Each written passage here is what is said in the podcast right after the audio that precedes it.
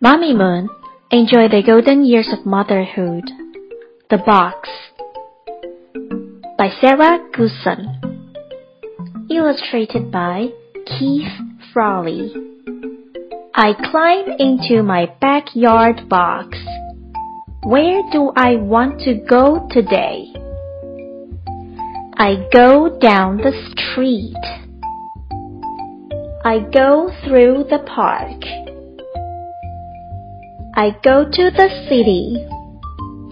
I go across the ocean. I go up the mountains. I go into the sky. My box is special. I can go anywhere in my own backyard.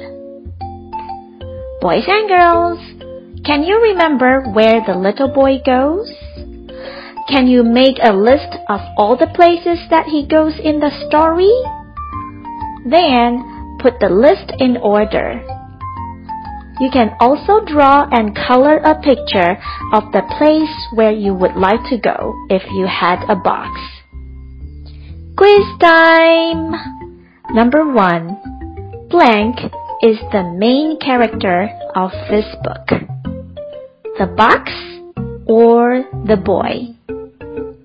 The answer is the boy. The boy is the main character of this book. Number two. Where does the story take place? At a park or in a backyard? That's right, in a backyard. Number three. The child thinks the box is wet or special? The answer is special. The child thinks the box is special. Were you right?